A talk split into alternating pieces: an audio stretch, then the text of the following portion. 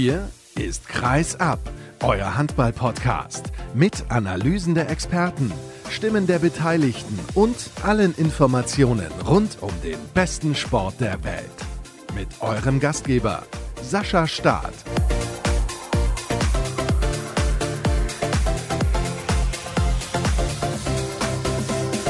Eine letzte Sendung haben wir noch im Angebot. Unsere große Saisonvorschau. Teil 6 von 6. Hallo und herzlich willkommen hier bei Kreisab. Und es gab in den letzten Tagen eine Reise quer durch die Republik. Und zum Abschluss sind wir nochmal im Tierpark gelandet. Was bedeutet das? Wir sprechen über die Eulen Ludwigshafen. Wir sprechen über den Bergischen HC, das sind die Löwen. Und ganz zum Abschluss über den deutschen Meister, über die Zebras, über den THW Kiel. Und beginnen wollen wir in Ludwigshafen beim Experten zu den Eulen. Das ist von der Rheinpfalz Marek Nepomuki. Hallo Marek. Hallo Sascha, liebe Grüße aus dem südlichen Zoo. Ja, in der Tat. Das ist der südliche Zoo. Und du hast ja gesagt, beziehungsweise eben, als wir schon mal miteinander gesprochen haben, die Eulen, die sind nachtaktiv, denn sie arbeiten am Wunder 3.0, 4.0 oder 5.0. Also da plant man mal wieder den Klassenerhalt und du hast das in den letzten Jahren ja immer so tituliert. Letztes Jahr kam er unverhofft wegen des Saisonabbruchs, aber trotzdem waren die Eulen drauf und dran, noch den Klassenerhalt regulär zu schaffen, muss man auch mal so sagen.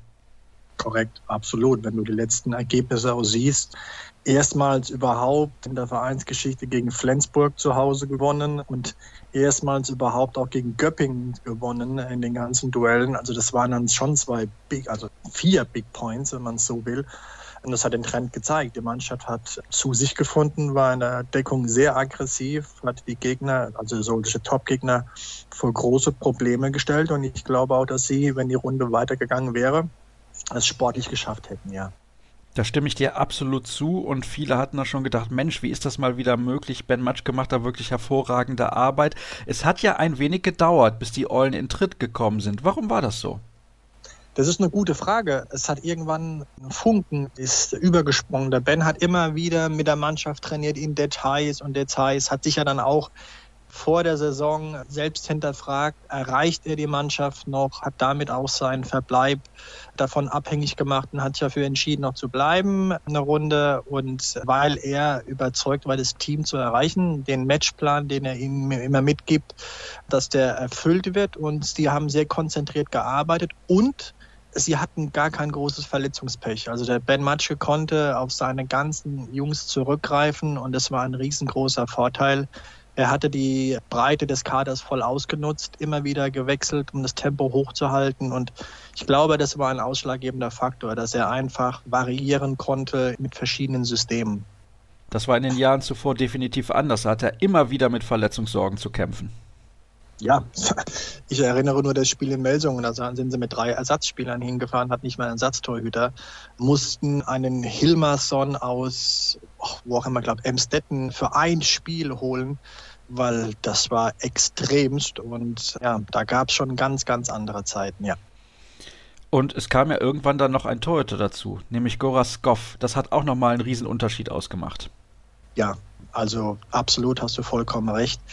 Goras Goff ist die Frohnatur. Es ist der Torwart, den Ben Matschke immer gewollt hatte. Er hat auch immer auf andere verwiesen, beispielsweise Yogi Bitter, der von hinten heraus seinem Jungs anstachelt, sie mal packt und wachrüttelt und die Motivationsspritze, diesen Impuls gibt. Das war vorher nie der Fall. Und genauso einer Skoratschkow, der sprintet mal von hinten nach vorne, will den Ball haben und nimmt seine Jungs und erklärt ihnen in dieser Phase, warum der Ball so geworfen werden soll oder warum das jetzt eine gute Aktion war, pusht sie und das brauchen die Jungs. Und er kann sich erlauben, weil er mit sehr, sehr vielen Paraden die Mannschaft auch immer wieder vor höheren Rückständen oder sogar den Sieg gerettet hat. Und das pusht die Mannschaft. Und wenn du dann eine starke Defensive hast und hinten dran noch einen Goraschkow, der Dinger rausfischt, dann ist das absolut ideale Konstellation. Er ist ja witzigerweise fast auf den Tag genau 20 Jahre älter als die Nummer 2, als Martin Tomowski, wobei ich sagen muss, mittlerweile ergänzen die sich ganz gut. Am Anfang hat natürlich vor allem dann Skoff gespielt, aber ich hatte das Gefühl, dass Tomowski auch an Selbstvertrauen gewonnen hat, seit dem Zeitpunkt, als Skoff dann auch im Kader stand.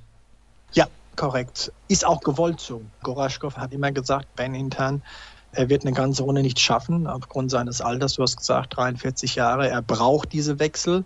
Und Tomowski ist jetzt ein sehr talentierter Torwart. Immerhin, was heißt immerhin, er ist Nationaltorhüter von Mazedonien. Jetzt ist jetzt keine Handball-Weltmacht, aber immerhin ist er einer dort. Und der Junge ist sehr, sehr talentiert, sehr ruhig, sehr ehrgeizig. Er ist jetzt eineinhalb Jahre hier und spricht schon sehr gut Deutsch. Er legt großen Wert darauf, mit der Mannschaft hier in der deutschen Sprache zu kommunizieren und auch dann diese Integration viel, viel schneller zu, komplett zu vollziehen. Die ist schon vollzogen, aber er möchte einfach die Sprache beherrschen und das siehst du. Und er ist ein Mann für die paar Minuten, dass er dann reinkommt, Goraschkow entlastet und da hat er seine Stärken. Und das passt und er wird bestimmt bei den Eulen eine Zukunft haben, wenn man sie ihm gibt. Er wird auch diese Runde hinter Schkoff reifen. Das hat man jetzt auch am Sonntag gesehen beim Testspiel der Eulen zu Hause gegen TVB Stuttgart. Da haben sie zwar 24-18 verloren, aber der Tomowski durfte in der zweiten Halbzeit ran, erster Schkoff, und dann hat er mehrere freie Bälle geangelt und haben nur neun Tore in der zweiten bekommen. Das ist schon ein gutes Zeichen mit Tomowski im Tor, dass er einfach der Mann ist, dem hoffentlich dann die Zukunft bei den Eulen gehört.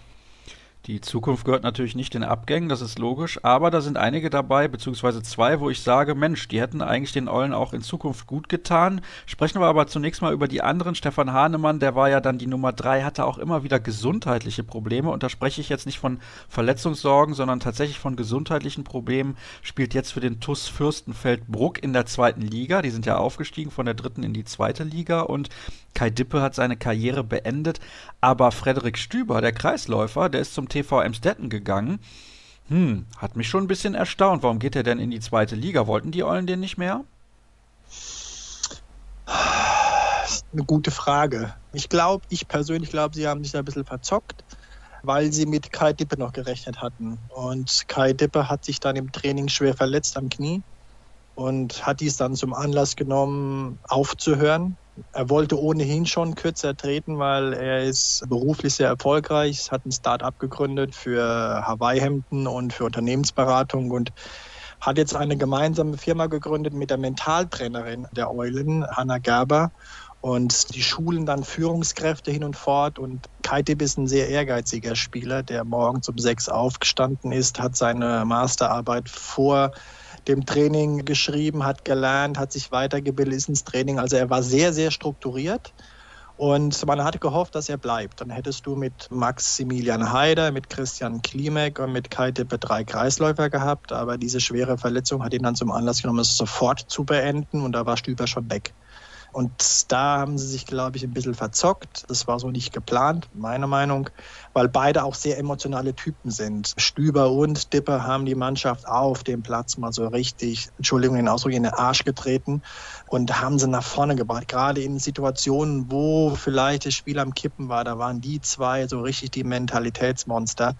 Ja, und die fehlen jetzt. Sie haben nur zwei Kreisläufer. Das könnten Achillesferse werden. Maximilian Heider ist zwar ein Modellathlet, aber er hat immer wieder mit dem Rücken zu kämpfen. Und das wird die große Frage, ob er so eine Mammutsaison komplett durchhalten wird. Da habe ich so meine Zweifel. Der zweite prominentere Abgang ist Jerome Müller, der sich dem TVB Stuttgart angeschlossen hat. Den hätte man natürlich gerne behalten, aber er hat gesagt, er möchte sich ein bisschen verbessern. Ich glaube, das hat er auch getan. Der TVB ist etwas etablierter als die Eulen. Wie siehst du das? Absolut. Das hast du am Sonntag gesehen beim Testspiel. Jerome Müller hat gegen die Eulen sechs Tore geschossen, war damit der beste Werfer bei den Stuttgartern. Verteicher Sascha hatte auch sechs Tore. Da hast du gestern den direkten Vergleich gesehen. Yannick Klein bei den Eulen und Jerome Müller bei den Stuttgartern noch ein riesengroßer Unterschied. Jerome hat sich in zwei Jahren bei den Eulen zu einem Top-Spieler entwickelt, war auch die Runde davor, jetzt nicht die Corona-Runde, sondern die Runde davor mit 107 Toren der beste Werfer bei den Eulen. Du hättest nie gedacht, dass so ein Spieler aus der zweiten Liga von Saloy kommt. Man hätte immer gedacht, der hat schon ewig bei den Eulen gespielt. Riesentalent mit einem Riesensprung, einem tollen Wurf Der wird extremst fehlen, ja, weil ich glaube auch, da werden die Eulen schnell auszurechnen sein. Das ist so meine Befürchtung. Links bist du gut besetzt, auf der linken Rückraumseite mit Azad Valjulin, Gunnar Dietrich und Hendrik Wagner. Das sind drei Riesentypen, die sind auch stark für einfache Tore. Aber auf der rechten Seite hast du nur einen Janek Klein und einen Yesin Medeb, der von den Rhein-Neckar-Löwen kam. Auch ein talentierter Mann, Junioren-Nationalspieler gewesen, hat bei den Profilöwen wenig Einsätze gehabt, vornehmlich bei der zweiten Mannschaft, gespielt in der dritten Liga. Aber die haben keine Klasse, die zwei, die ein Jerome Müller mitbringt. Und da könnte jeder Gegner schon versuchen, das Spiel der Eulen auf die rechte Seite zu verlagern und sie dort zu Abschlüssen zu zwingen. Und Medeb und Klein sind jetzt noch nicht die Typen, die dann einfach diese Klasse haben, um so Tore zu werfen, wie sie an Jerome Müller geworfen hat. Ja, da gebe ich ja recht, dass das auch ein Problem werden könnte in dieser Saison. Du hast mir jetzt Yassin Medeb bei den Neuzugängen schon weggenommen, deswegen gehen wir direkt zum nächsten. Christian Klimek, das ist ein etablierter Bundesligaspieler, kommt vom TBV Lemgo Lippe zurück zu den Eulen. Ja, eine kuriose Geschichte. Er hat sich selbst angeboten und die Eulen konnten da nicht Nein sagen. Im Dezember, als klar war, dass sein Vertrag nicht verlängert wird, hatte er einige Anfragen. Und er kommt ja aus Ludwigshafen, aus einem Stadtteil, aus Oppau, Steinwurf, sozusagen der Nachbarstadtteil von Friesenheim. Und er wollte immer zurück, weil er hier seine Familie hat. Und er ist jetzt Vater geworden. Sein Kleiner ist jetzt, glaube ich, acht Monate alt. Und sie hatten, wie er erzählt, schon einige Probleme was Betreuung angeht des Kindes. Dann musste die Mutter sich in den Zug setzen und fünf Stunden nach Lemgo fahren. Das waren dann schon immer große Belastungen, die die Eltern auf sich nehmen mussten. Und jetzt ist er hier. Jetzt sind die Eltern um die Ecke und können das Kind betreuen. Und er hat einfach seine Ruhe, weiß, dass es in guten Händen ist und kann sich voll auf den Sport konzentrieren. Und das war so sein Wunsch. Und er hat auch immer wieder jetzt betont in den Wochen danach, als wir uns unterhalten haben, es war ein Glücksfall, hierher zu gehen. Einfach das ganze Umfeld stimmt. Er hat eine wunderbare Wohnung gefunden. Es stimmt alles. Und er ist auch der Spieler, glaube ich, den auch Matschke wollte nochmals was Erfahrung angeht, was das Abgezockte angeht und was die Einsetzbarkeit angeht. Er wird im Innenblock eine tragende Rolle spielen und er wird am Kreis gesetzt sein. Er wird absolut die Nummer eins vorne sein. Aber wenn er sich verletzt, da brennt der Baum. Weil dann hast du vorne am Kreis ein Problem. Dann muss Maximilian Heider spielen und wenn es dann Maximilian Heider den Rücken kriegt und eventuell nicht einsetzbar ist, dann hast du keinen Kreisläufer. Das könnte in der Tat ein Problem werden. Aber bevor wir über die mögliche Startaufstellung sprechen, und dahin ging es ja gerade schon mit deiner Antwort, schauen wir nochmal auf weitere Namen, die den Verein verstärkt haben. Also, du hast angesprochen eben Jessin Medepp von den Rhein-Neckar-Löwen und dann gibt es noch Max Kessler, der kommt von der zweiten Mannschaft der Löwen und Hendrik Wagner von der SG Leutershausen. Was sind das für Spieler? Also der Max Kessler ist Zweitspielrecht. Der ist das Backup von Jonathan Scholz auf links außen. Den haben sie geholt, weil Janik Hoffmann sich ja schwer verletzt hatte mit seinem Bruch. Der wird dieses Jahr nicht mehr spielen, der wird zum neuen Jahr kommen. Er kann jetzt ohne Krücken und schmerzfrei laufen. Ich habe ihn am Sonntag gegen Stuttgart gesehen, da lief er schon sehr rund. Aber es ist noch zu früh für einen Einsatz mit diesen Belastungen. Deswegen gibt man ihm die Zeit und man rechnet mit ihm dann so im Januar, Februar. Und damit dann an der Linksaußenposition nichts anbrennt, ist Max Kessler als Backup für Jonathan Scholz, der übrigens von Ben Matschke zum Vizekapitän nach Gunnar Dietrich benannt wurde, geholt worden. Hendrik Wagner, auf den setzt man große Stücke. Der war schon letztes Jahr hier mit einem Zweitspielrecht von der SG Leutershausen. Und jetzt hat man ihn komplett verpflichtet. Der Junge ist zwei Meter und acht, glaube ich ein Riesentyp, hat innerhalb kurzer Zeit sieben Kilogramm an reiner Muskelmasse zugenommen. Der hatte im März sozusagen einen Lagerkoller gehabt und hat sich in seinem Garten ein Fitnessstudio eingerichtet und hat da trainiert wie ein Wahnsinniger offenbar und hat massivst an Muskeln zugenommen und der soll dann quasi in dem linken Rückraum offenbar Gunnar Dietrich entlasten. Wenn der in der Abwehr spielt und dann nicht noch alles vorne machen muss, dann wird wahrscheinlich Val Julian, Hendrik Wagner so die linke Seite bilden. Aber Es könnte auch sein, dass dieser Hendrik Wagner im rechten Rückraum spielt. Denn beim Test in Göppingen, den die Eulen 29, 27 gewonnen haben, hat Wagner rechts gespielt und hat zahlreiche Tore geworfen, einige sieben Meter rausgeholt und viele vorbereitet. Also kurioserweise könnte ein Rechtshänder im rechten Rückraum spielen, was die Alternativen dann eventuell etwas erhöhen würden für Ben Matschke. Oh, siehst du ihn dann tatsächlich sogar in der ersten Sieben? Im Moment nicht, nee. Ich glaube, er wird mit Yannick Klein auf dem rechten Rückraum beginnen. Wenn er aber sieht, dass da die Durchschlagskraft fehlt, dann glaube ich, dass er schnell Hendrik Wagner auf die rechte Seite beordert und dann links mit Valjulin und Dietrich spielen wird. Und da machen wir direkt weiter mit den anderen Rückraumpositionen. Auf der Mitte Dominik Mappes gesetzt, aber da gibt es auch noch Max Neuhaus und links dann, wie gesagt, Gunnar Dietrich im Tor, Goraskov, da haben wir eben schon drüber gesprochen, sehr ausführlich. Auf den Außenpositionen Jonathan Scholz links und sehr wahrscheinlich Alexander Falk rechts, wobei da gibt es auch noch Pascal Durak, der ist noch ein relativ sicherer 7-Meter-Schütze und am Kreis die Situation hast du geschildert. Christian Klimek, da ist er unangefochten. So kann man es, glaube ich, bezeichnen. Ich möchte nicht allzu lange mit dir über die Erwartungen Erwartungen sprechen, die man hat bei den Eulen aus Ludwigshafen. Denn die sind klar, man möchte den Klassenerhalt schaffen. Lass uns noch mal kurz eingehen auf die Situation, dass Ben Matschke in sein letztes Jahr als Trainer der Eulen gehen wird. Er wird sich der HSG Wetzlar anschließen. Das ist mittlerweile bekannt. Glaubst du, das wird Auswirkungen haben? Nein. Nee. Ben ist hier so gefestigt, der hat so einen exzellenten Draht zur Mannschaft. Die Mannschaft genießt sein Vertrauen, er genießt das Vertrauen der Mannschaft das ist eine echt perfekte Symbiose und ich glaube, dass beide Seiten, sowohl die Spieler als auch der Trainer, alles dran setzen werden, um drin zu bleiben. Matschke, der weiß genau, wie er die Marke Ben Matschke im Spiel hält, im Gespräch, wie er sich am besten vermarktet. Da legt er großen Wert drauf und der wird alles dran setzen, um drin zu bleiben. Stell dir vor, der ist im sechsten Jahr Trainer, schafft dreimal in Folge den Ligaverbleib und dann zum Abschied steigen sie ab ich glaube, das würde die ganzen Erfolge, die im Vorfeld er erarbeitet hat und was er alles geleistet hat, er hat wirklich Unermessliches geleistet, es würde es, glaube ich, alles etwas schmälern, weil der letzte Erfolg oder der letzte Misserfolg war dann doch haften. Und deswegen will Ben Matschke mit aller Macht drinbleiben. Er hat auch gesagt bei seiner Pressekonferenz, als er verkündet hat, dass er den Verein verlassen wird, dass er am 27. Juni die Eulen einen erstklassigen Zustand, einen bestmöglichen Zustand übergeben will, sowohl wirtschaftlich, sportlich als auch möglichst in der Bundesliga. Und auch die Jungs, die da sind, die wollen alles dran setzen. Sie haben finde ich, eine Bundesliga-fähige Mannschaft, jetzt nicht im Mittelfeld, sondern eher hinten, die gegen den Abstieg spielen wird, die die Erfahrung im Abstiegskampf hat. Und die Jungs, die brennen. Ja, die brennen drauf, die wissen, was auf sie zukommt, die sind damit erfahren, die sind damit konfrontiert worden in der Vergangenheit, die können das, die kennen das. Und auch sie, sie wollen drinbleiben und die Chance packen, definitiv. Normalerweise frage ich zum Ende immer nach dem Tipp. Dein Tipp wird Platz 16 sein, lieber Marek. Deswegen würde ich gerne von dir wissen, wer landet denn hinter den Eulen? Coburg, Essen, Nordhorn und Baling.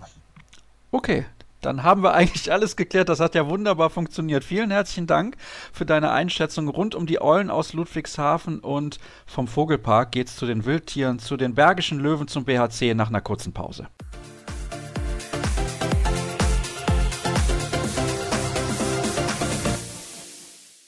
Zwei Mannschaften haben wir noch, über die wir sprechen müssen in der großen Saisonvorschau. Eine besprechen wir jetzt, das ist der Bergische HC. Letztes Jahr, also die Saison davor, so ist es korrekt, als Aufsteiger furios in der Liga angekommen. Die letzte Saison war weniger brillant und das erklärt uns jetzt Thomas Rademacher vom Solinger Tageblatt. Hallo Tom. Hi, Sascha. Ich gucke jetzt gerade nochmal. Siebter als Aufsteiger, 13. in der Saison danach. Kurze und knappe Frage, warum war das so? Ja, also erst das Positive als Aufsteiger ist der Bergische HC natürlich hier und da auch mal vielleicht ein bisschen mehr auf die leichte Schulter genommen worden. Da hatte man es vielleicht an der einen oder anderen Stelle auch mal leichter und hat dann eben ein paar Punkte mitgenommen, die man sonst nicht mitgenommen hätte. Und ja, wie es dann eben so ist, dann kam man eben auch in so einen spielerischen Rausch und hat dann auch noch durch natürlich ein bisschen Glück in der Endphase, aber auch durch ein hohes Zutrauen, dass man es dann irgendwie richten wird, auch in Spielen, die vielleicht bis dann nicht so gut gelaufen sind, hat man es am Ende dann noch rumgerissen und die Spiele gewonnen. Also im Prinzip in dem Jahr hat man alles gewonnen, was man gewinnen konnte, plus noch ein paar Bonuspunkte dazu und so ist man dann eben siebter. Und dann waren die Erwartungen dann natürlich in der Saison danach vielleicht auch innerhalb der Mannschaft höher. Und wenn man dann am Anfang schon so ein paar Punkte liegen lässt, dann hat man das Gefühl, man läuft die ganze Zeit irgendwie hinterher und holt dann eben genau diese Punkte in diesen knappen Endphasen eben nicht. Ich glaube, das ist passiert völlig unbewusst und ist auch nur eine Meinung von mir. Ob das jetzt wirklich so ist, sei mal dahingestellt. Aber das ist mein Gefühl, dass man gerade in diesen kritischen Spielen dann eben unnötig Punkte hat liegen lassen, die man in der Saison davor geholt hat. Und hatte dann eben auch, ja, war auch gegen große Gegner hin und wieder nah dran und verliert dann eben doch noch. Da waren so einige unglückliche Sachen eben dabei und das setzt sich eben alles so ein bisschen im Kopf fest. Das Positive ist, dass man auch da, gerade zu Hause, dann wirklich wichtige Punkte geholt hat, um eben gar nicht erst in akute Abstiegsgefahr zu geraten. Also man hätte noch absteigen können, wäre die Saison weitergelaufen. Man weiß ja nie, theoretisch ist alles denkbar. Aber es gab ja auch einen Sieg gegen Hannover, einen ganz wichtigen, ich glaube 28, 27, drei oder vier Spieltage bevor eben Corona kam sozusagen. Und das war dann auch so. Das, es gab dann immer diese Befreiungsschläge. Das heißt, eine gewisse mentale Stärke war eben schon auch da. Du hast von Zutrauen gesprochen, also das Selbstvertrauen, das man sich holt, wenn eben alles läuft in der Saison davor, als man Siebter geworden ist. Da hatte man ja das Gefühl, wirklich, der BHC gewinnt jedes Spiel, was er irgendwie gewinnen kann. Sie haben diese Spiele noch gedreht, sie haben die teilweise in der allerletzten Sekunde gewonnen und das war halt in der letzten Saison nicht so. Gerade hast du auch von Heimsiegen gesprochen, die wichtig waren. Das war natürlich jetzt auch so drei Hallen für den BHC in Wuppertal, in Solingen und dann noch in Düsseldorf. Da haben sie bis heute kein einziges Spiel gewonnen. Wer weiß, wie das in der nächsten Saison weitergehen wird, ob sie dann endlich mal ein Spiel gewinnen. Sie spielen da in der Regel aber auch gegen die ganz Großen der Liga, sollte man fairerweise dazu sagen. Und gegen die eher kleineren Mannschaften, beispielsweise dann in der Klingenhalle mit dieser engen Atmosphäre. Und das trägt die Mannschaft. Und damit kommen wir im Prinzip schon zur nächsten Saison. Ich will gar nicht mehr allzu sehr auf die letzte eingehen, weil ich glaube, du hast es gerade eigentlich schon ausreichend geschildert. Schauen wir zunächst mal auf die Spieler, die den Verein verlassen haben. Mit Jonas Dell ist da ein ganz junger Spieler mit dabei. Der spielt jetzt in der Schweiz in Basel. Ich glaube, den können wir einfach getrost vergessen, weil er hat eigentlich kaum Einsatzminuten bekommen. Aber andere Spieler schon, zum Beispiel Leos Petrowski. Und da hat es ein bisschen überrascht, dass er gesagt hat, nee, ich gehe lieber zum Zweitligisten nach Lübecke. Allerdings, das kam im Dezember 19, 2019 kam es die Entscheidung zumindest veröffentlicht worden. Und ich glaube, es war auch für Sebastian Hinze relativ kurzfristig. Er wird es natürlich ein bisschen vor der Öffentlichkeit gewusst haben, das ist ja klar. Aber sicher ist das eine Überraschung, denn aus meiner Sicht war es schon so, dass Leos Petrowski jetzt nicht die absolute Macht eben am Kreis war. Und es war für mich jetzt auch kein Selbstläufer, dass man nach den ersten beiden Jahren, wo er hier war, gesagt hat, okay, wir verlängern den Vertrag. Ich hätte mir auch vorstellen können, dass man sich jemand anderen sucht. Ne? sicherlich ein Spieler mit Potenzial, der auch was kann, also da keine Fehlbesetzung ist, aber ja, wo ich halt immer dachte, okay, der hat auch das Vertrauen eben vom Trainer, sich dann eben weiterzuentwickeln. Und da hat es mich dann schon überrascht, dass er eine Option zieht, weil er hätte diese Saison ja eigentlich noch Vertrag gehabt und hat eine Ausstiegsklausel quasi genutzt, um zu sagen, okay, er verlässt den BHC. Das kann natürlich damit zusammenhängen, dass er vielleicht nicht die Einsatzminuten hatte, die er sich gewünscht hat. Das sei jetzt mal dahingestellt, aber ja, gut. In Lübeck wird er sicherlich mehr Einsatzminuten kriegen. Ob das dann die richtige Entscheidung ist, wird man ja dann sehen. Ne? Ob er dann in fünf Jahren bei einem hochklassigen Bundesligisten ist, dann kann man sagen, na, hat er vielleicht vieles richtig gemacht. Schauen wir mal. Ich bin halt sehr erstaunt, weil es ein Zweitligist ist und das ist definitiv ein Spieler, der Erstliga-Qualität mitbringt. Ja, also der war natürlich, als er damals zum BRC kam, nicht fit.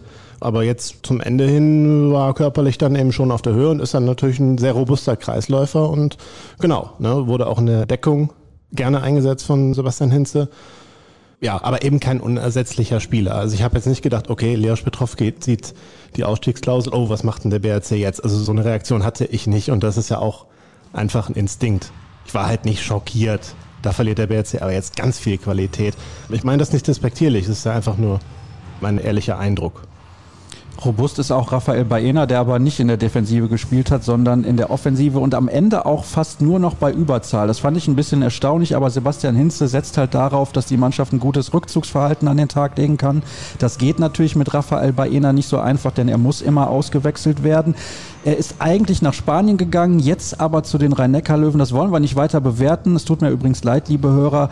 Der Wechsel wurde bekannt gegeben, nachdem wir die Sendung Fast nur Hessen mit Marc Stevermüher vom Mannheimer Morgen bereits aufgezeichnet hatten. Da können wir dann nicht viel dran tun. Ich war ja noch relativ glücklich, dass wir da noch ein bisschen was zu Christian Zeitz in die Sendung Region Hochdeutsch packen konnten. Bei Inner ist das dann ein Verlust, wenn er so wenig gespielt hat. Das war ja eigentlich immer toll, eine taktische Maßnahme, hat die Sperren sehr, sehr gut gestellt in Überzahl, aber er hat halt kaum gespielt und da muss man sich überlegen, setzt man das Geld, und der kostet ja auch ein bisschen was, lieber woanders ein. Ich denke schon, dass bei Rafa Baena die Entscheidung vom Verein kam, ihn nicht länger zu engagieren. Das ist zumindest die Tendenz, so wie ich es lese, dass es so war. Und ja, es ist halt einfach wirklich ein, wie würde man im Football würde man sagen, Special Team Player. Auch bei den Rhein-Neckar-Löwen, wo er jetzt wieder ist, hat er ja nicht viel Einsatzzeit bekommen. Also in Überzahl ist es natürlich eine gute Wahl, aber eben sonst, wie du schon sagst, es hat kein Spieler, um in den Rückzug eben zu gehen. Du musst immer wechseln. Und ich glaube, es war halt dem Trainer schon wichtig, dass alle seine Spieler vorne und hinten spielen können. Das hat er ja jetzt war vielleicht auch vor zwei Jahren, als man ihn verpflichtet hat, eben so ein ja, Versuch. Man wusste ja, der kann nicht defensiv spielen. Man wusste, es ist immer wichtig im System von Hinze, dass also die Deckung, daraus resultiert ja im Prinzip alles beim BRC. Man kommt immer aus einer kompakten Deckung heraus ins Tempospiel. Das ist ja, so, so funktioniert ja das BRC-Spiel. Das heißt, er passt ja eigentlich nicht ins System, wusste man. Und ja, vielleicht hat man sich dann eben erhofft, noch größere Effekte zu erzielen. Und dann ist es eben so eine Kalkulation. Behält man ihn oder holt man sich noch einen Spieler, den man auch vorne und hinten einsetzen kann, was ja gerade am Kreis dann eben auch sehr interessant ist. Ja, ich denke, dass es so war. Und man hat sich dann eben für die andere Variante entschieden. Aber auch das, ja, also es ist keine klare leichte Entscheidung gewesen. Das hat man auch gespürt. Immer wieder, wenn man mal so angefragt hat, was ist denn mit Rafa Baena? Ja, steht noch nicht fest und so, ne? Also ich hatte das Gefühl, das hätte sich in die eine oder andere, es waren wahrscheinlich Nuancen, ne? Es hätte sich in die eine oder andere Richtung eben entwickeln können. Christian Nippes hat seine Karriere beendet. Das war einige Jahre der Mannschaftskapitän, kommt aus Solingen, hat mit der B-Jugend und der A-Jugend einst die deutsche Meisterschaft gewonnen, in der vollen Klingenhalle damals vor vielen, vielen Jahren, hat den Verein geprägt über viele Jahre. Und jetzt hat er sich entschieden, er ist ja jetzt nicht irgendwie 36, 37, aber er hatte immer wieder Verletzungsprobleme, auch so kleinere Wehwehchen, die ihm dann Probleme bereitet haben. Der Verlust wiegt aber schon schwer, insgesamt dann gesehen. Ja, also Christian Nippes ist natürlich ein Spieler, der ein sehr hohes Maß eben an Spielintelligenz verfügt und eben nicht nur, der spielt halt nicht für sich selbst, um jetzt viele Tore zu machen, sondern hat eben auch Auge für die Mitspieler, war ja auch Kapitän und ist auch ein sehr, sehr besonnener Typ, der halt auch so ein Spiel mal analysieren kann, ohne direkt irgendwie massiv emotional zu werden oder so. Also das ist, ist einfach ein ja, ein klasse Spieler gewesen, an dem man sich natürlich auch als Medienvertreter gerne gewöhnt hat, weil er bis auf ganz wenige Ausnahmen wirklich immer ansprechbar war. Auch in den, in den schlimmsten Niederlagen hat er noch die richtigen Worte gefunden und manchmal eben auch einfach Dinge gesagt, wo man sich sagte, wow, da hast du es aber echt auf den Punkt gebracht. Also er hat das Spiel wirklich absolut verstanden und das war dann wirklich teilweise auch bereichernd, was er da eben gesagt hat. Und so stelle ich mir das eben auch für die Mannschaft vor, dass er auch da Dinge sagen konnte oder gesagt hat, die das Team dann eben auch außerhalb eben von dem Einfluss von Sebastian Hinze eben nach vorne gebracht haben. Also es ist schon ein großer Verlust, auch deshalb, weil es ein Eigengewächs ist, dadurch ja auch ein Publikumsliebling. Er war nur anderthalb Jahre in seiner Karriere mal woanders bei Dormagen, ist da zum Erstligaspieler ja auch gereift und was er für einen Stellenwert für den BRC hat, zeigt ja auch, dass es das erste Mal ist, dass der BRC ein Abschiedsspiel veranstalten wird für einen ehemaligen Spieler.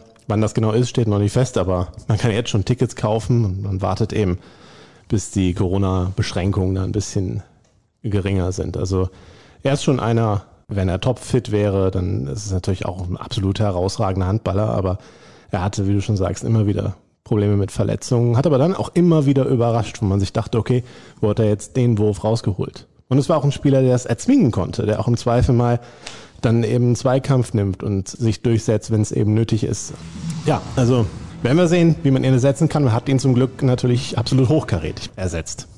Da kommen wir jetzt zu, aber vorher würde ich gerne noch eine Frage stellen. Der Nippes spielt in der zweiten Mannschaft des BHC, habe ich gelesen. Soll er die dann eine Liga höher schießen oder wie sieht das aus? Ja, also generell sagt man jetzt natürlich nicht, wir wollen unbedingt aufsteigen, wie es eben so ist, aber das ist natürlich möglich. Das ist schon vielleicht ein bisschen die Idee dahinter und das ist schon ein Paukenschlag, dass er in der zweiten Mannschaft spielt, die ja sogar letztes Jahr in die Verbandsliga abgestiegen war, jetzt wieder aufgestiegen ist, also jetzt in der Oberliga spielt.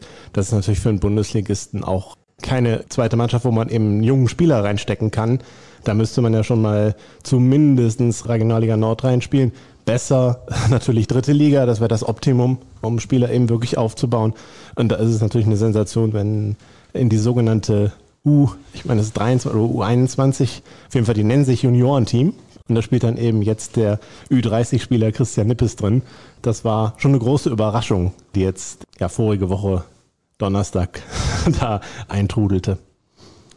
Du hast schon eben ein wenig angedeutet, dass man sich hochkarätig verstärkt hat auf dieser Position, wo eben Nippes seine Karriere beendet hat mit einem Nationalspieler, mit David Schmidt vom TVB Stuttgart. Das ist für einen Verein wie den BHC eine Ansage, so einen Spieler verpflichten zu können. Wir reden jetzt nicht von einem Weltklasse-Spieler, aber von einem deutschen Nationalspieler. Ja, wobei der BHC den nicht verpflichtet hat, als er deutscher Nationalspieler war, sondern so ein bisschen auf dem Sprung dahin war.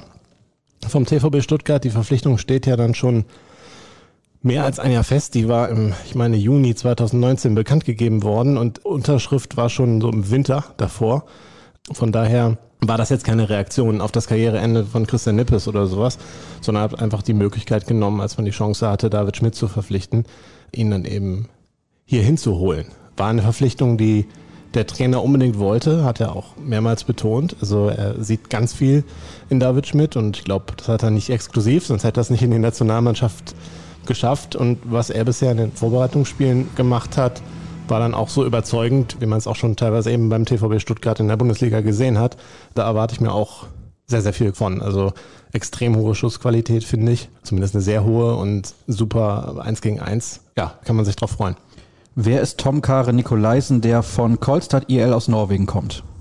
Er ist ein norwegischer Jungnationalspieler, der auch überraschend nachnominiert wurde für die vergangene EM, da war der BHC auch schon vorher dran, hat die Verpflichtung auch schon vorher klar gemacht und kurz danach kam dann eben diese EM-Verpflichtung.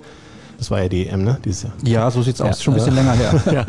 Kurz danach kam diese Nachnominierung für die EM und das ist natürlich dann auch, ja, da hätte vielleicht andere ihn auch sehen können, wobei er, er hat jetzt nicht so viel Einsatzzeit bekommen.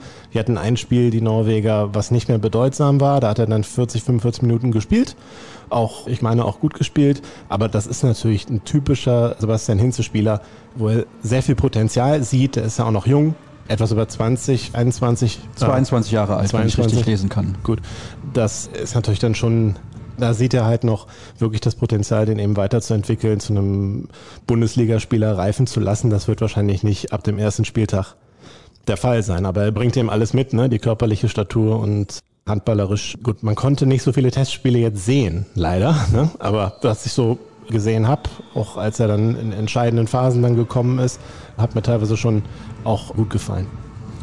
Und Tom Bergner haben wir hier noch auf der Liste stehen. Der kommt von Eintracht Hagen und wenn ich das richtig mitbekommen habe, Jugend- oder Junioren-Nationalspieler. Ja, ähnlicher Fall, nur eben aus Deutschland, wo man davon ausgeht, dass er auch eines der größten Talente ist, was man, was man hier so hat.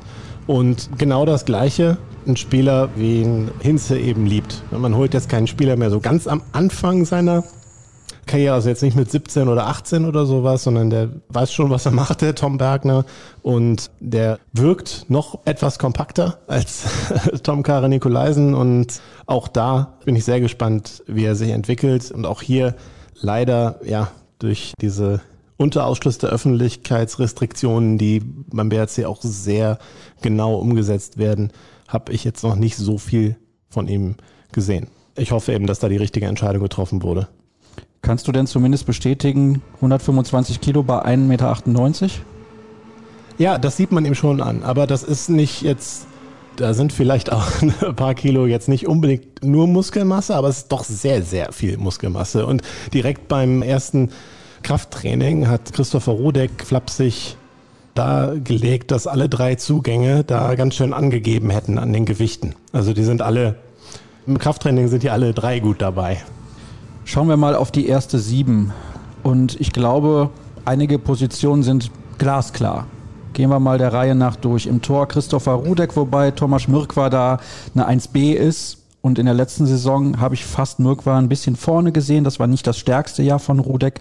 In der Saison davor war er nämlich richtig, richtig gut. Dann haben wir im rechten Rückraum David Schmidt, auf den Außen Jeffrey Boomhauer und Arno Thor Gunnarsson am Kreis und natürlich auch als Abwehrchef Max Dari.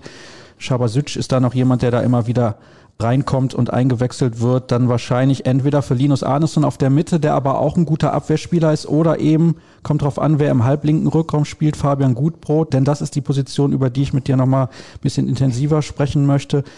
Da hat der BHC verdammt viel Auswahl. Daniel Fontaine hat schon Länderspiele absolviert. Fabian Gutbrot kennen wir auch. Seit vielen Jahren ist jetzt der neue Kapitän der Mannschaft. Lukas Stutzke Juniorennationalspieler gewesen und Alexander Weck wird, glaube ich, da lege ich mich mal fest, irgendwann das DHB-Trikot tragen. Der ist zwar noch verdammt jung, aber trotzdem, das ist sehr viel Qualität auf einer Position für so eine Mannschaft wie der BHC ist. Das Gefühl habe ich auch.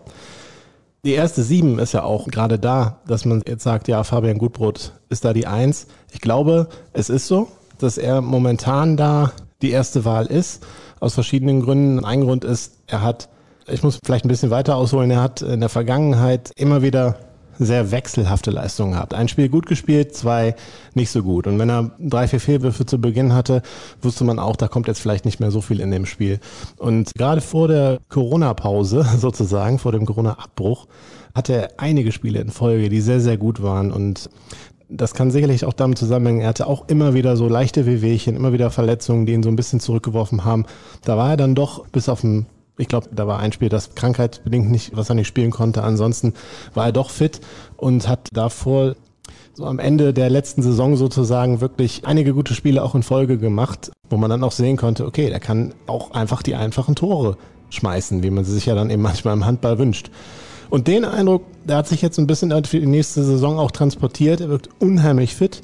Es wirkt auch irgendwie so, das kann natürlich totaler Zufall sein, dass nochmal beweisen will, der hat eine neue Frisur. sieht fünf Jahre jünger aus durch die neue Frisur und ist jetzt auch zum Kapitän gewählt worden. Vielleicht motiviert das auch noch mal so ein Stück weit, ich weiß es nicht. Aber in den Testspielen hat er auch einige super Testspiele gehabt, wo er in 20 Minuten Einsatzzeit dann irgendwie fünf, sechs Buden wirft. Ich habe ein sehr, sehr gutes Gefühl bei Fabian Gutbrot für diese Saison. Hoffen wir, dass er sich nicht verletzt. Also körperlich macht er einen wirklich guten Eindruck.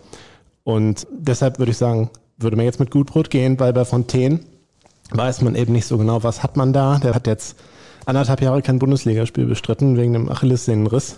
Hat insgesamt nur 13 Bundesligaspiele in zwei Jahren gemacht für den BHC. Trotzdem hat man mit ihm verlängert, weil man eben das Vertrauen hat, dass er eben fit bleibt und natürlich auch ein Spieler ist, der es unbedingt wissen will. Da erwarte ich auch sehr, sehr viel von. Also wenn er fit bleibt, kann er da auch, sag ich mal, die Eins werden. Ich würde ihn sogar an Eins da setzen in dieser, in der Start 7 wenn jetzt diese Historie eben nicht da wäre. Ich glaube, nur am Anfang ist er einfach nicht in der ersten sieben. Aber das kann sich über die Saison natürlich ändern. Für mich ist es mit die spannendste Personalie. Was wird mit Daniel Fontaine passieren?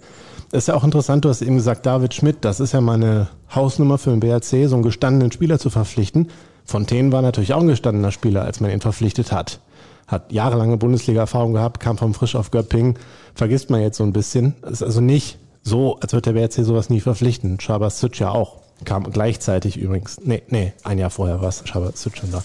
Aber natürlich auch ein Spieler, wo man schon wusste, was man so ungefähr bekommt. Gut, dann geht's weiter mit Lukas Stutzke. Da sieht man die Entwicklung jetzt schon.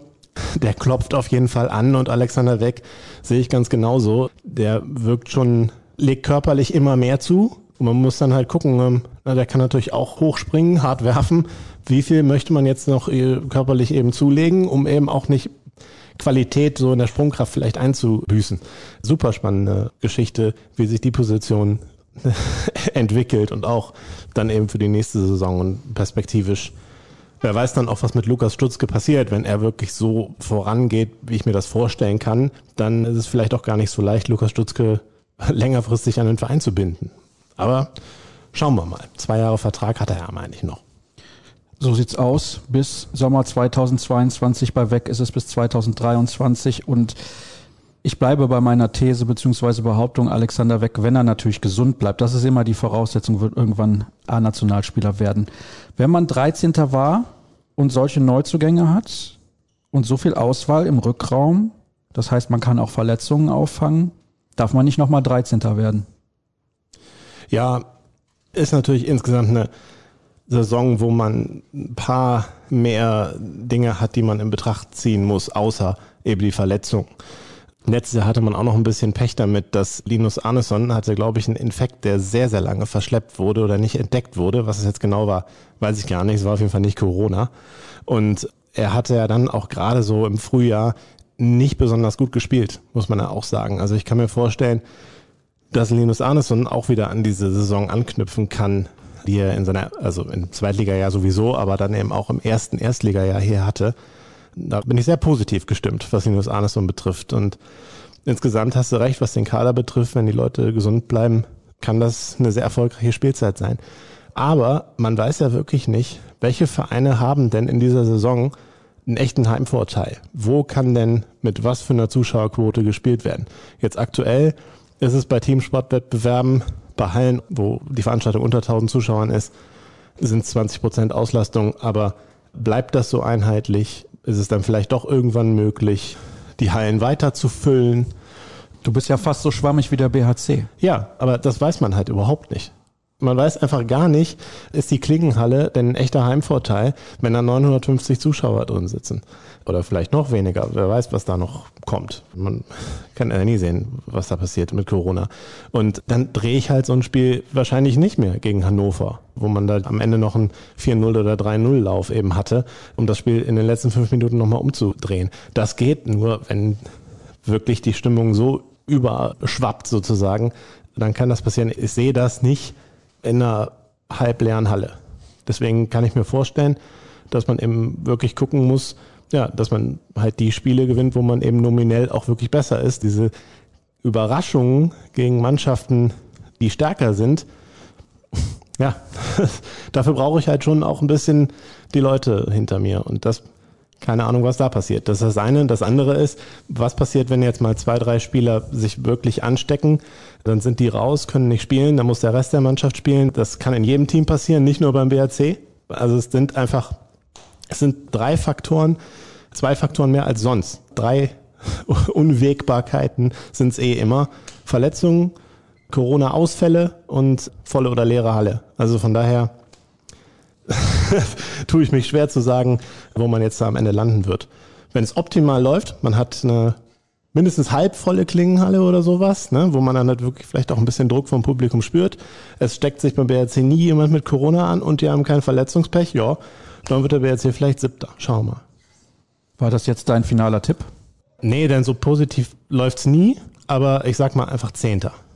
Damit kann ich leben. Herzlichen Dank, Tom, für deine Einschätzung rund um den Bergischen HC. Ich glaube, es ist ein sehr, sehr spannender Kader, den die Mannschaft von Sebastian Hinze da zur Verfügung hat für die kommende Saison und Jetzt gibt's die allerletzte Pause in der großen Saisonvorschau. Ich atme nochmal tief durch, denn es war eine lange Vorschau dieses Mal. Aber einen haben wir noch, den Kollegen Tamo Schwarz, der uns über den THW Kiel berichten wird. Nach einer kurzen Pause. Bis gleich.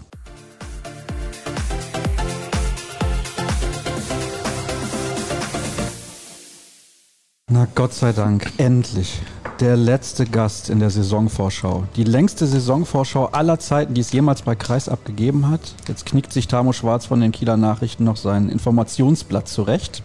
Das Zebra-Journal von den Kieler Nachrichten. Damit hätte ich eigentlich alles gesagt. Herzlich willkommen, Tamo. Herzlich willkommen. Hast du mich jetzt auch noch herzlich willkommen ja, wir geheißen? sind doch beide heute hier angekommen. Oder? Ja, das stimmt natürlich. Wir sprechen über den THW Kiel und die vergangene Saison natürlich zu Beginn, wie wir das bei allen anderen 19 Mannschaften vorher auch getan haben. Deutscher Meister ist der THW geworden. Das erste Mal seit fünf Jahren. Da hat man lange drauf hingefiebert und hingearbeitet. Mit einem neuen Trainer, mit Philipp Hiecher. Das war bemerkenswert, was er in seinem ersten Jahr geleistet hat an der Seitenlinie. Ja, das kann man so sagen. Der hat gut aufgepasst in dem Jahr davor, als er bei Alfred lernen durfte. Was hat er denn so gut gemacht? Hm, ich glaube, ich glaub, Philipp hat einfach ein sehr gutes Gespür für die Mannschaft, aber eben nicht nur für die Mannschaft auf dem Feld, sondern auch für die Typen, also für jeden einzelnen Spieler. Ich glaube, was sehr frappierend war in einer Saison, die ja normalerweise sehr lang und sehr kräftezehrend geworden wäre, wenn sie nicht abgebrochen wäre, hat er es sehr gut verstanden, Belastungen zu dosieren, hat viel rotiert, hat Pausen gegeben, hat einfach, glaube ich, sehr schnell ein sehr gutes Gefühl fürs Gesamtgefüge entwickelt. Das finde ich deswegen bemerkenswert, weil er das von Anfang an so gemacht hat, auch in der Champions League. Da war ihm völlig egal, ob seine Mannschaft das Spiel gewinnt oder verliert. Hauptsache, Er wechselt und achtet sehr darauf, dass seine Mannschaft nicht überbelastet wird. Und trotzdem haben die die Gruppe gewonnen. Ist sensationell gewesen. Ich glaube auch so nicht, sagen. dass, will ich kurz einmal nur korrigieren, ich glaube nicht, dass es ihm völlig egal war. Ob Nein, um Gottes Willen, aber du weißt, worauf ich hinaus will. Aber er hat von Anfang an, glaube ich, auch ein sehr starkes Vertrauen entwickelt in die Spieler, die er hatte. Und das sieht man ja jetzt im Moment auch. Die Youngsters, die auch eingesetzt werden und so. Wer bei ihm dann auf der Bank sitzt, der muss eben irgendwie auch die Berechtigung haben, da zu sein. Und dann in dem Fall wird er dann auch eingesetzt. Was hat denn sonst noch funktioniert, außer das Dosieren der Einsatzzeiten? Also wir müssen uns jetzt wahrscheinlich ja nicht über die Qualität des Kaders ausschweifend unterhalten. Da gab es viele Gründe. Also erstmal hat der THW natürlich eine Weltklasse-Abwehr mit Wienzek und Pekeler. Das, das als, ja, als Fundament, auf dem man jedes Spiel erstmal beginnt, das ist schon etwas, da würden sich viele Mannschaften freuen, wenn sie die beiden im Innenblock stehen hätten. Eine Rolle hat mit Sicherheit auch gespielt, dass ein Domagoj Duvniak zum Beispiel fit und auskuriert in die Saison gegangen ist. Und dann haben einfach viele Puzzleteile ineinander gepasst, die vorher auch schon da waren. Der Wechsel im Kader war ja nicht besonders groß, aber es hat gepasst auf, auf verschiedenen Ebenen.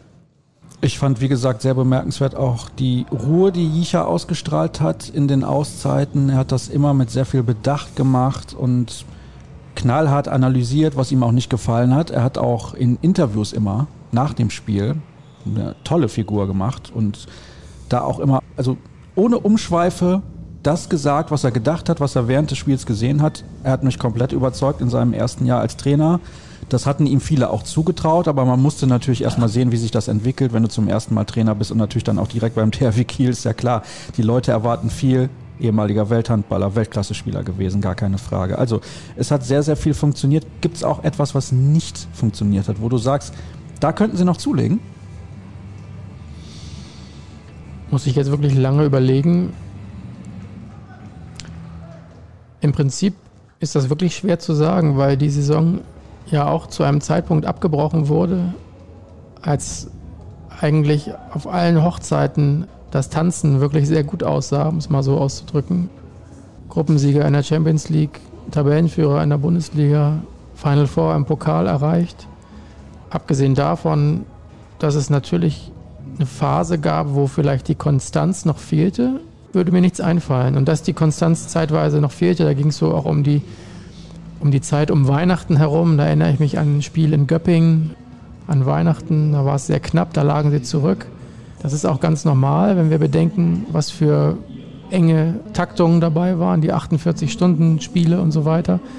Aber sich da dann auch wieder rausgezogen zu haben am eigenen Schopf, ist auch wieder eine Stärke. Also würde ich sagen, nee, fällt mir jetzt im Moment nicht so viel ein. Dann können wir direkt weitermachen mit den Spielern, die den Verein verlassen haben. Und einer ist relativ kurzfristig gegangen. Lukas Nilsson, der spielt jetzt bei den Rhein-Neckar-Löwen. Ist natürlich dann für einen Verein wie den THW Kiel sehr ärgerlich, dass der ausgerechnet zu einem Konkurrenten in der Bundesliga geht, der auch zu den Spitzenvereinen gehört. Ich glaube, das steht außer Frage und der hat auch sehr viel Potenzial. Er kam damals zeitgleich mit Nikola Bielik zum THW Kiel und alle haben gesagt, das wird auf Jahre hinweg das Duo auf der halblinken Position in Kiel sein. Warum hat das am Ende mit Lukas Nilsson nicht mehr so geklappt, wie man das am Anfang gedacht hatte? Also zum einen kann man sagen, dass, dass das ein enges Rennen war, wenn man es so ausdrücken will. Also wenn du mich jetzt fragst, dann würde ich auch sagen, dass vielleicht auf lange Sicht Lukas Nilsson ein wenig weniger überzeugt hat und weniger konstant war als ein Nikola Bielik. Wenn ich mich entscheiden hätte müssen zwischen den beiden, hätte ich mich genauso entschieden. Natürlich konnte man da noch nicht ahnen, dass Nikola Bielik in der Vorbereitung sich schwer verletzt aber es spielt sicherlich auch eine Rolle, dass natürlich die Vereine durch die Corona-Krise auch eine enorme finanzielle Belastung haben. Da spielt mit Sicherheit auch eine Art Verschlankung des Kaders eine Rolle.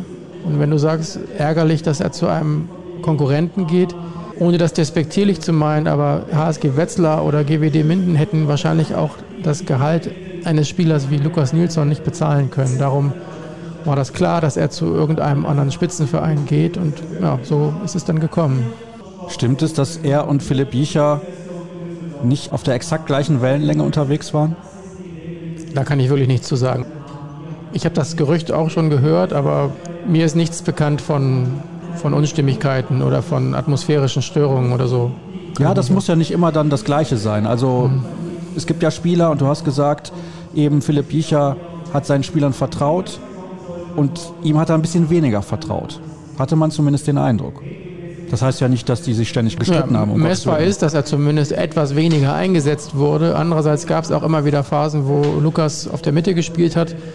Der hatte auch schon gewisse Qualitäten und auch gewisse Allrounder-Fähigkeiten. Seine Streuung war aber auch etwas größer, muss man sagen. Und vielleicht hat das am Ende den Ausschlag gegeben. Vielleicht ist es aber auch so, das weiß ich jetzt nicht, aber vielleicht ist es auch einfach so, dass dass alle ihn gerne behalten hätten, aber dass eben einer gehen musste wegen der angesprochenen Verschlankung und der finanziellen strapaziösen Phase durch die Corona-Krise und so weiter. Schwer zu sagen. Ole Ramel ist nicht mehr mit dabei, der immer solide Arbeit gemacht hat im Trikot des THW Kiel. Der spielt jetzt bei Benfica. Und nicht so schlecht. Ja, und da kann man sich sehr gut gehen lassen in diesem Land und noch ordentlichen Handball spielen mittlerweile.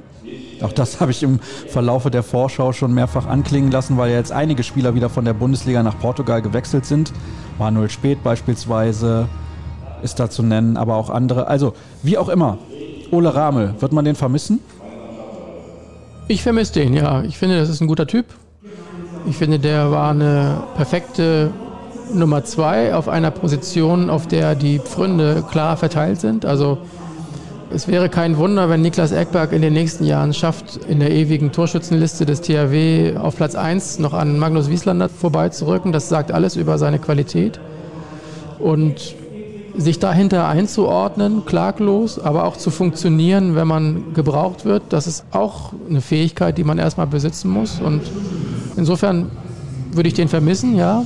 Finde aber auch, dass die Entscheidung mit Sven Erik einen Nachwuchsmann auf die Position zu holen, keine falsche war. Der hat sich diese Beförderung in Anführungszeichen verdient und ich glaube, der wird auch das nicht, nicht enttäuschen, die Vorschusslorbeeren. Finn Malte Schröder hat den Verein ebenfalls verlassen, TSV Kronshagen, Nachwuchsspieler. Ja, der ist als dritter Torwart nicht in Erscheinung getreten und spielt jetzt in Kronshagen, übrigens derselbe Verein, für den mein Sohn auch spielt. Insofern haben Sie jetzt Wechsel, schon zwei gute Spieler? Die haben die schon zwei, ja. Und die, die haben noch jede Menge mehr.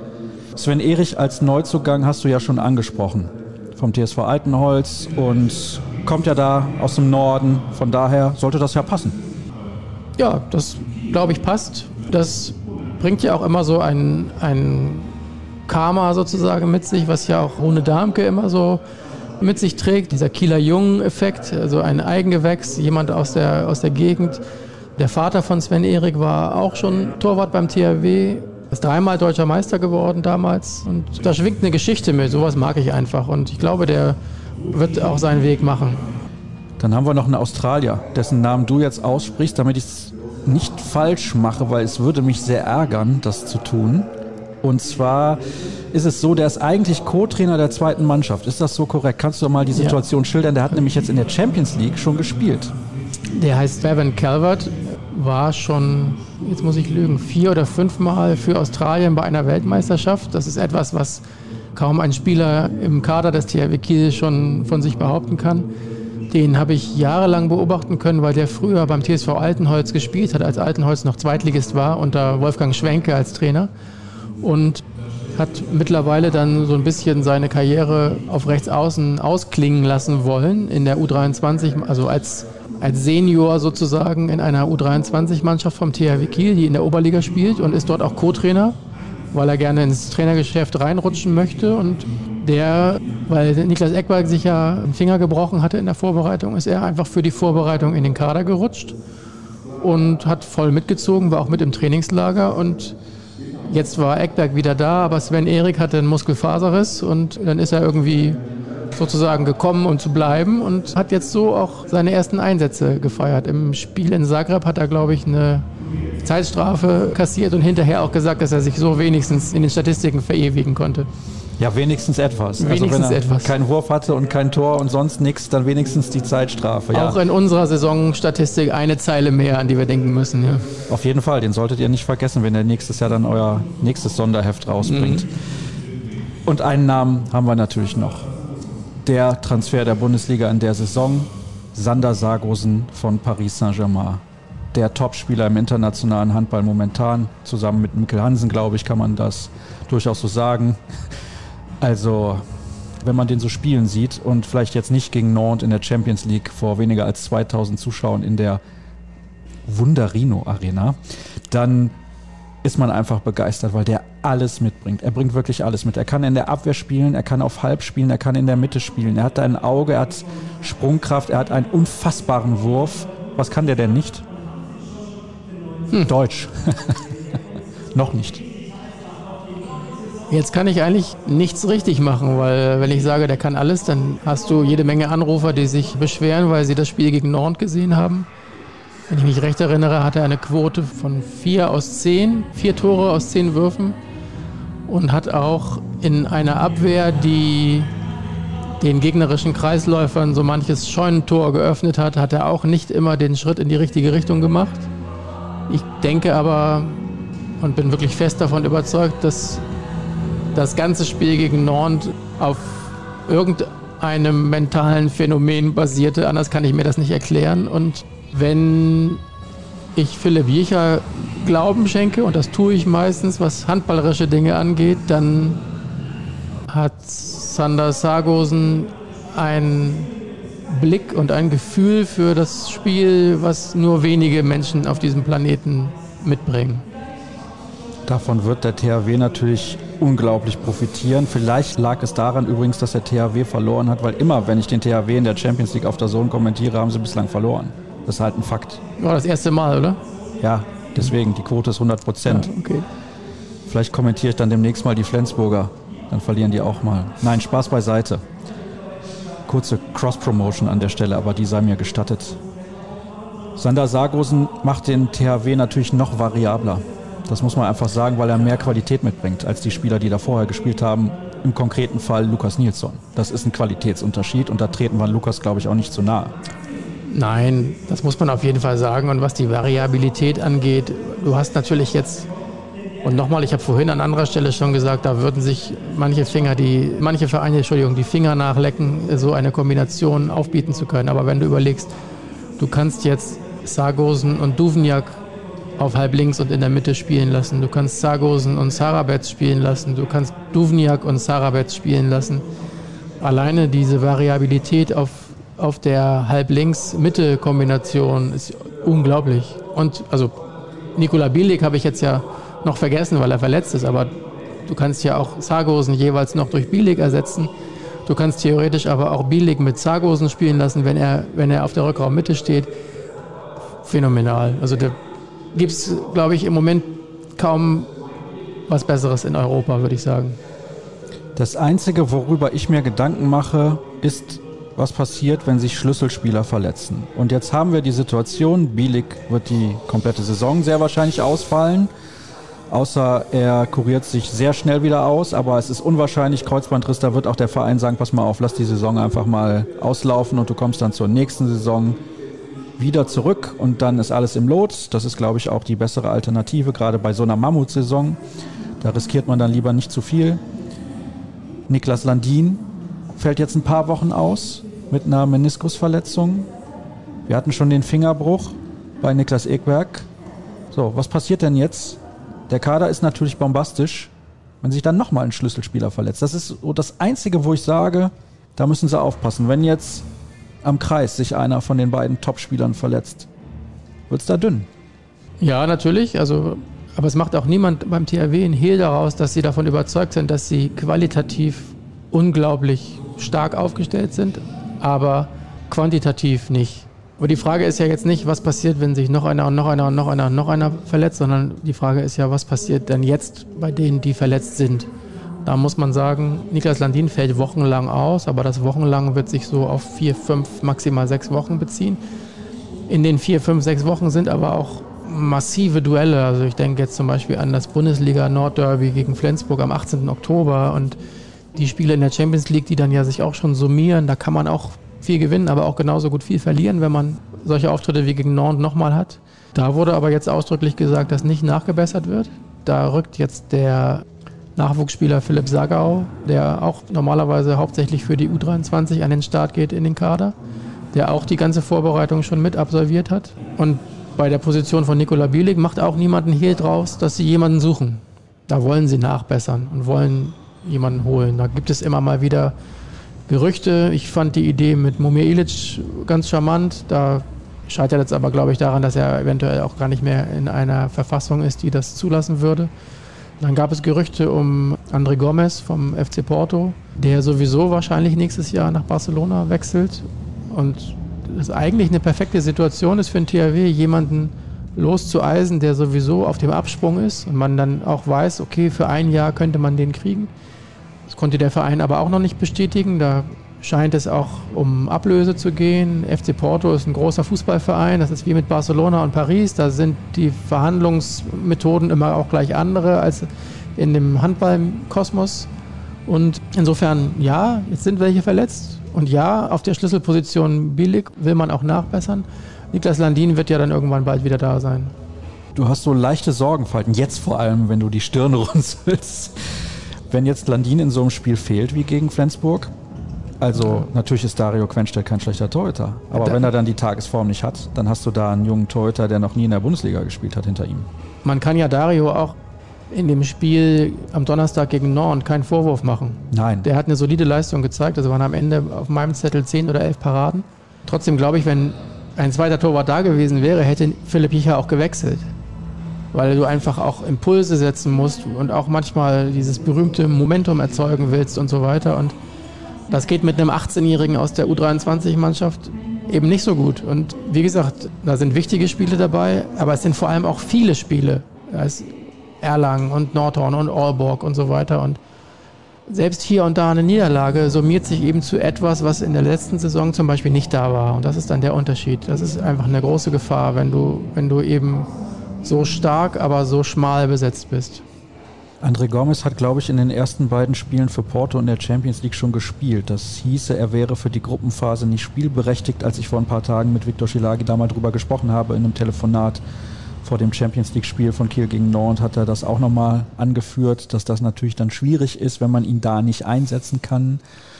Nun gut, da der ja aber eh dann nächste Saison zum FC Barcelona wechselt, ist die Frage, ob er vorher nochmal woanders hin will. Das kommt natürlich auch noch dazu. Will der Spieler das überhaupt? Aber klar ist, man muss da, oder finde ich, sollte auf jeden Fall noch eine Lösung finden.